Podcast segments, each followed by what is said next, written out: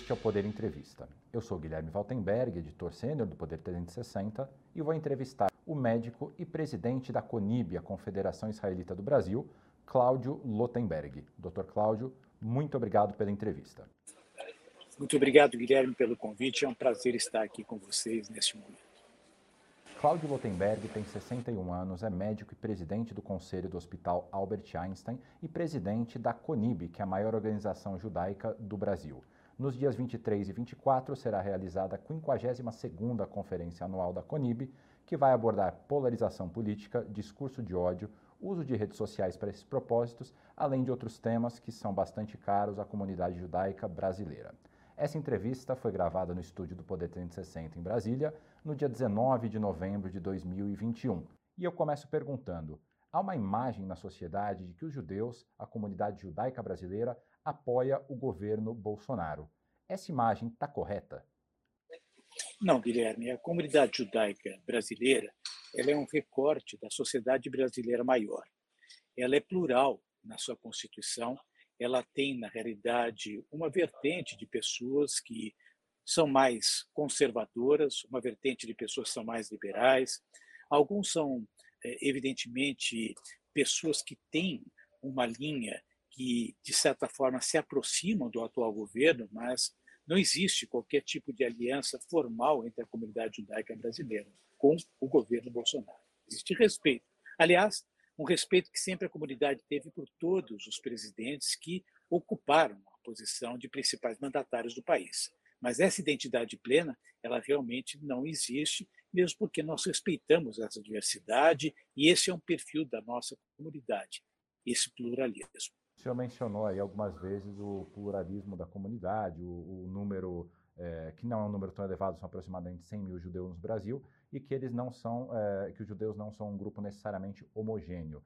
Hoje é possível saber quem tem mais apoio entre os judeus, Bolsonaro, Lula ou uma terceira via?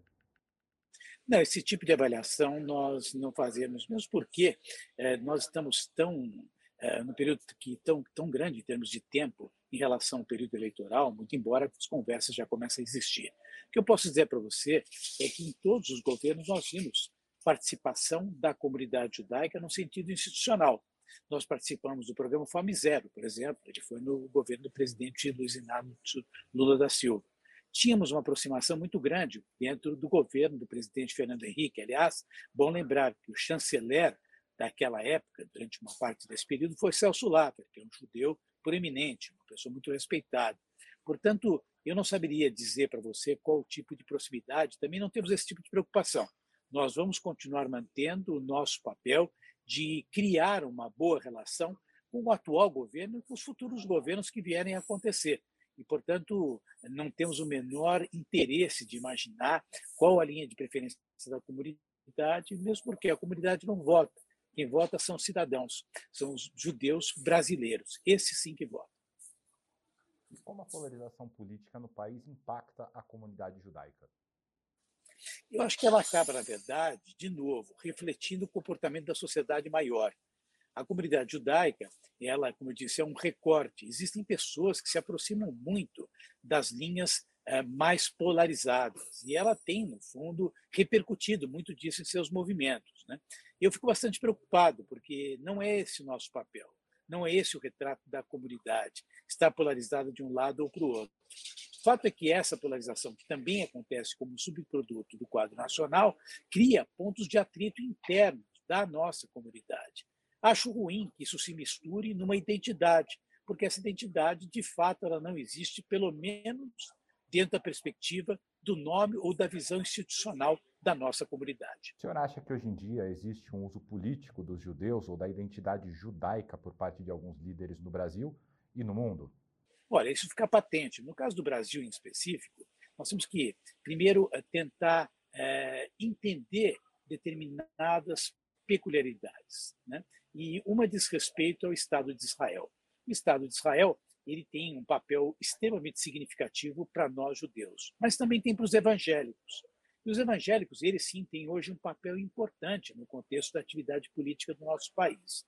Portanto, esse espaço que vem sendo ocupado e que coloca Israel com um vínculo com o atual governo, em alguns momentos cria um cenário de identidade que não existe.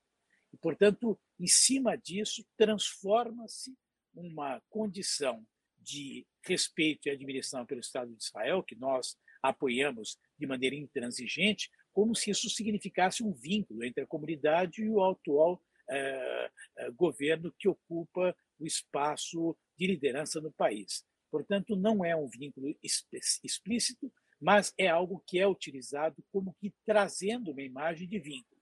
Ou seja, temos respeito pela política do governo Bolsonaro em relação ao Estado de Israel, mas não estamos vinculados a esse governo.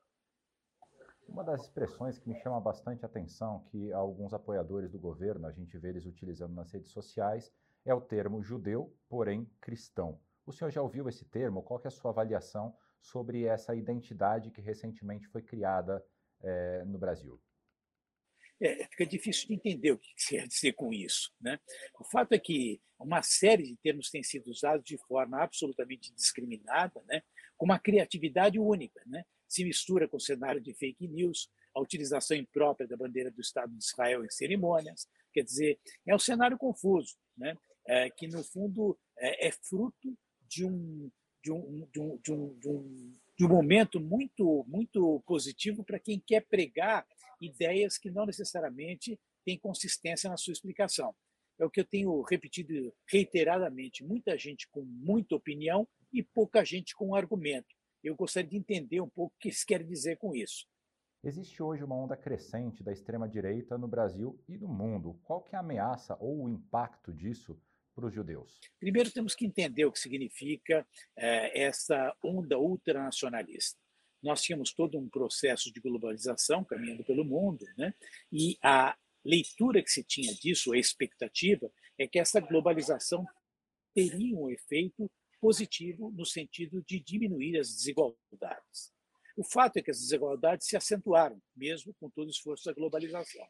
Isso criou um cenário bastante sólido para que políticas ultranacionalistas se impusessem em determinadas regiões do mundo.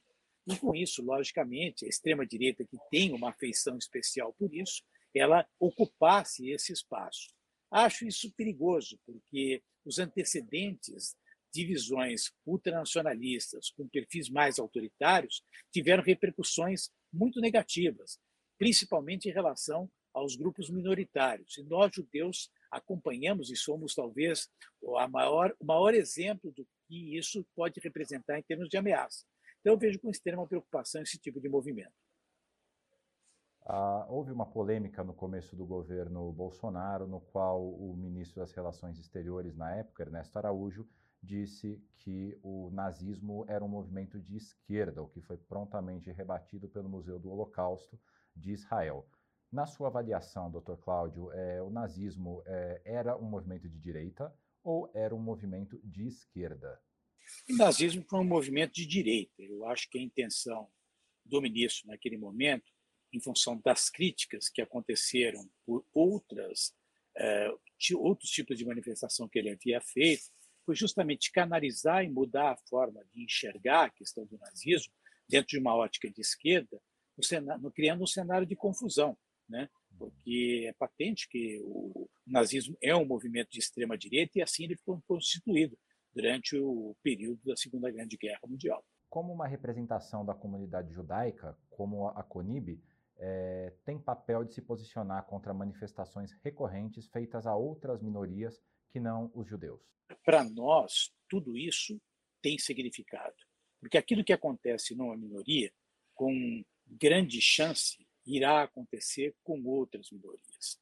Nós sabemos que algumas minorias talvez sejam mais expostas no período inicial, mas isso não ficará restrito a estas minorias.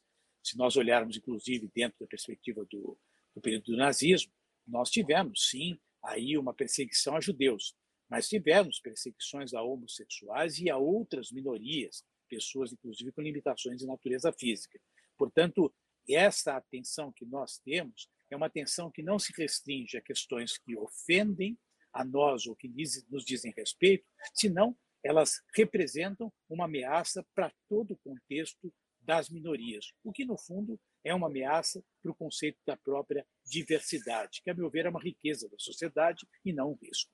E como é que o senhor avalia os dados da Polícia Federal que mostram um crescimento de 900% nas manifestações de inspiração nazista nos últimos anos no Brasil? Vejo com grande preocupação, Guilherme. Esse assunto é um assunto que talvez as mídias sociais tenham proporcionado um espaço mais amplo, porque antes, para as pessoas poderem fazer qualquer tipo de ruído e manifestar um tipo de sentimento, elas precisariam ter um espaço junto à mídia ou ser informadoras de opinião. Hoje, toda e qualquer pessoa, através das mídias sociais, abre seu próprio espaço e muitas vezes, né, sem ter, inclusive, a consistência dentro daquilo que se esperaria, em termos de conhecimento. Mas, aos poucos, lógico, conseguem propagar suas ideias. Acho que as mídias sociais tiraram, na verdade, uma venda e, e criaram as condições para que esse antissemitismo, de maneira enrustida, se posicionasse de maneira mais ampla, aberta e até irrestrita. Eu vejo com grande preocupação esse cenário, porque talvez seja esse o retrato verdadeiro da sociedade onde nós vivemos. Portanto, aí um desafio muito grande para que nós possamos tomar medidas educativas, restritivas e, de certa forma, atitudes até de polícia, porque isso é um risco para o nosso país, é um risco para a nossa sociedade. Esse cenário das redes sociais, inclusive, foi alvo de menção do ex-presidente Lula nessa semana que passou, dizendo que é importante regular as mídias sociais para controlar alguns tipos de conteúdo. Na sua avaliação, essa é uma solução viável, é uma solução positiva para esses casos? Olha, o termo regulação é um termo que nós enxergamos mais dentro de um mundo de natureza econômica e financeira. Né? Por quê? Porque ele traduz uma preocupação em não impedir que aquilo aconteça, porém não afetar a sobrevivência daquele mercado ou daquela sociedade. Nas questões das mídias, a gente muitas vezes escuta a regulação e tem receio que isso passe a representar um cenário de censura. Mas o fato é que nós temos um problema muito sério hoje que envolve principalmente as fake news. Então, se nós não tivermos alguma mecânica no sentido de coibir isso, nós vamos patrocinar um crescimento para informações falsas. E com isso, logicamente, levar a consequências de natureza do tecido social que podem ser danosas. Então, eu não sei exatamente como é que isso poderia ser feito, mas eu acho que alguma coisa precisa ser discutida no sentido de justamente evitar que esse espaço que está crescendo cada vez mais em cima das fake news possa continuar prosperando. Pensando agora na sociedade brasileira como um todo, o senhor acha que as pessoas sabem o que é semitismo? Será que não existe um desconhecimento desse assunto de forma mais ampla? Eu acho que sim, acho que você tocou num ponto muito real. Eu não sei o quanto as pessoas têm a compreensão exata, não só do que é antissemitismo, até daquilo que é um judeu. Eu não sei o quanto as pessoas conhecem de verdade o papel das minorias, e particularmente no nosso Brasil. A história dos judeus no Brasil é uma história que cursa com o próprio descobrimento do nosso país. Grandes ondas imigratórias vieram para cá fruto justamente da perseguição da Inquisição. Naquela época já existia um antissemitismo na Europa, que era um antissemitismo de natureza religiosa. Posteriormente, esses judeus aqui vieram, alguns se assimilaram, aliás, a maior parte. Né? Se nós formos lembrar o período do domínio holandês, vieram para o Brasil judeus holandeses que depois migraram para os Estados Unidos e fundaram Nova York. A primeira sinagoga das Américas ela está localizada em Recife. Portanto, esse conhecimento da contribuição judaica talvez seja uma lacuna em termos de formação da nossa sociedade. Guilherme, dizem, Anita Novinsky, que faleceu recentemente, uma grande pesquisadora do mundo da Inquisição, dizer que um terço do sangue brasileiro é de origem judaica. Então, o papel dos judeus na história do Brasil ele é um papel muito significativo. Um país hospitaleiro, um país que, aliás, permitiu que uma série de comunidades para cá viessem e aqui se estabelecessem. E, portanto, nós estamos perdendo isso e construindo um outro Brasil. Um Brasil de muita polêmica, de muita divergência, onde a questão não é ter o contraditório, Guilherme, é a censura que estamos sentindo por ousarmos em sermos contraditórios. Isso me preocupa, porque esse não é o lado do Brasil brasileiro que a gente conhece, e, aliás, da contribuição da própria comunidade judaica ao longo desses cinco séculos de existência do nosso país. pandemia trouxe uma série de comparações com o Holocausto, inclusive de membros do governo. Existe uma banalização do que foi o genocídio dos 6 milhões de judeus durante a Segunda Guerra Mundial? Olha, com certeza existe, né? porque pior, por pior que eu possa é, imaginar, enxergar e não concordar com certas atitudes que aconteceram no nosso país em relação à pandemia, nada disso se compara ao que foi o Holocausto. No, contexto do Holocausto, existia a firme intenção de se matar um grupo de pessoas por razões que envolviam a sua natureza racial, enfim, algo dentro de um contexto onde a vontade explícita e deliberada de executá-los existia. Nesse caso, houveram falhas, houveram erros, mas não uma vontade deliberada de matar um grupo humano. Então, eu acho que isso leva a uma confusão e aí as pessoas começam a usar um cenário comparativo, sem saber exatamente o que é o Holocausto e banalizando uma terminologia em cima de algo que não é tão grave, ou seja, é muito ruim, mas nada que possa ser comparado ao que foi o Holocausto. E essas manifestações, é, até onde eu vi, elas não são só do governo, tem muita gente na oposição também fazendo esse tipo de comparação. O senhor acha que o semitismo ele é mais presente na esquerda, na direita ou está presente em todos os espectros ideológicos do Brasil e do mundo? Eu acho que estão presentes em todos os espectros ideológicos. Né? Isso é um fruto de uma ignorância geral daqueles que pretendem liderar as sociedades onde vivem. Né? É uma pena. Nós vemos isso recrudescendo na Europa, né, que deveria ter vergonha de questões que aconteceram no passado. Isso eu digo como eh, alguém que é descendente de sobreviventes do Holocausto, né? Então, eu acho que isso aqui é uma cultura geral, fruto daqueles que não querem conhecer a história e manipulados por aqueles que querem mudar o contexto da história.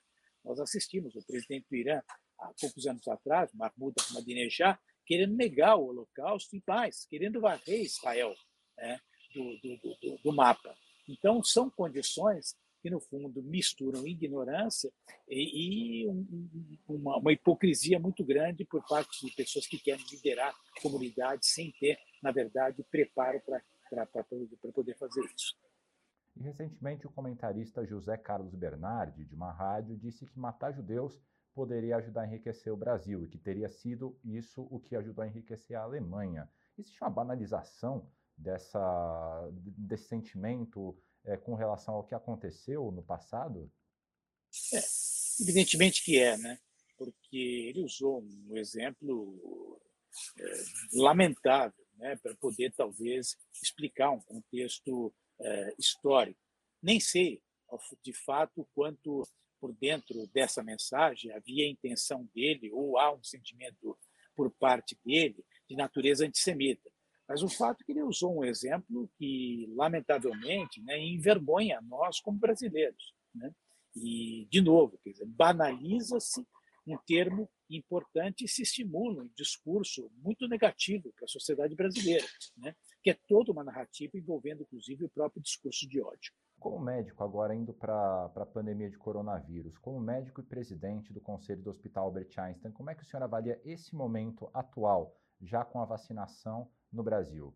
Olha, acho que o Brasil está indo bem na questão da vacinação. Nós temos aí um número é, bastante representativo de pessoas que foram vacinadas.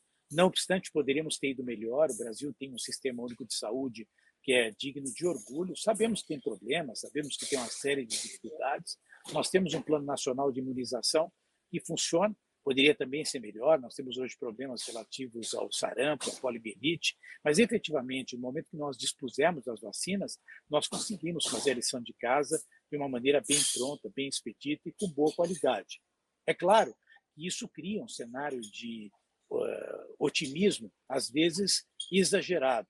Eu acho que nós não estamos, apesar de todo esse sucesso em relação às vacinas, a queda dos números de internação números bastante positivos, a queda no número de mortes, né?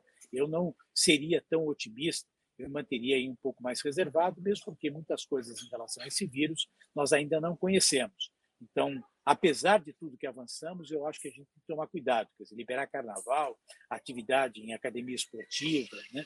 sabe que são as questões que poderiam ser empurradas um pouquinho mais para frente. Se nós estivéssemos preocupados em trazer de volta os alunos à escola, isso sim me daria muita satisfação.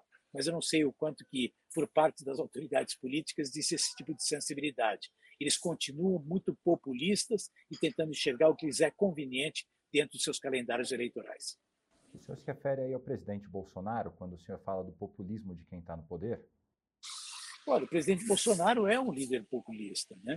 E eu acho que os líderes populistas, em alguns momentos, se deixam levar por informações nem sempre validadas e, por informações que muitas vezes propagam é, um nível de, de, de detalhe que, para quem não tem conhecimento, acaba permeando o espaço além daquilo que seria é, adequado. Né? O presidente gosta de dar entrevista diariamente, o presidente fala o tempo todo através das suas redes sociais, e esse espaço é um espaço que hoje tem uma dimensão muito grande. E ele é um grande formador de opinião. Acho que muitas vezes ele o faz sem o devido conhecimento, sem informação precisa. Isso acaba tendo um dano realmente muito grande. Né? É, eu posso dizer isso como médico, isso não é uma crítica a ele como líder político, mas como médico posso dizer, quer dizer, as informações sobre as quais ele tem utilizado para informar a respeito de questões de vacina, as questões em relação aos cuidados das medidas não farmacológicas, como o uso de máscara, quer dizer, é, é, um absurdo que ele tem feito e eu acho que ele deveria, no fundo, eh, se dar o trabalho de ouvir a boa ciência e não a pseudociência, que é aquilo que tem, no fundo, guiado seus últimos movimentos e principalmente as suas últimas vocalizações. Israel trouxe umas lições duras da pandemia no pós-vacinação. Eles tiveram que lidar com movimentos anti-vacina, um repique da variante Delta, isso tudo no meio de um conflito armado com o Hamas. Qual a lição que isso traz para o Brasil do pós-vacina? É, é possível a gente já ver no horizonte o fim definitivo da pandemia? Difícil, porque o problema da pandemia não é um problema local. Enquanto houver um foco de pandemia em qualquer lugar do planeta, isso pode representar uma chance de transmissibilidade. É um problema de natureza sanitária, não é um problema de natureza individual. E, portanto, eu acho que a gente não pode, por enquanto, sinalizar que isso aqui vai estar encerrado. Nós temos aí a África, que tem aí um intervalo, um atraso em relação aos processos de vacinação muito longos. No momento que você tem um cenário propício para que isso continue sendo transmissível, você tem também uma maior chance de propagar as assim chamadas variáveis, as cepas variáveis. Isso, de certa forma, pode trair aí, trazer aí oportunidade de recrudescimentos. Então, acho preocupante, acho que ele tem que ser zeloso em relação a isso, deveria estar preocupado em relação à propagação e disseminação das vacinas em outras regiões, e nós aqui que estamos no Brasil, até numa situação nesse momento vantajosa, temos que ser zelosos também.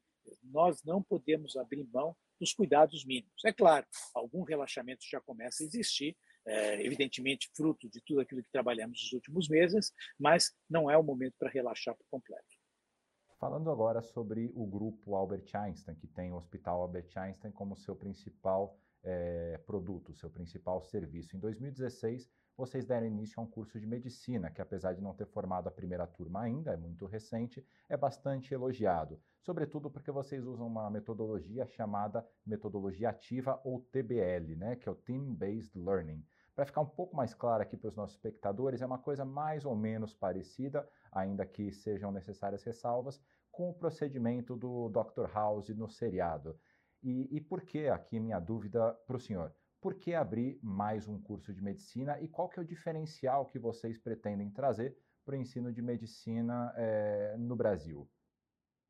Essa discussão envolvendo mais cursos de medicina certamente não exclui a abertura dos bons cursos de medicina. São coisas distintas.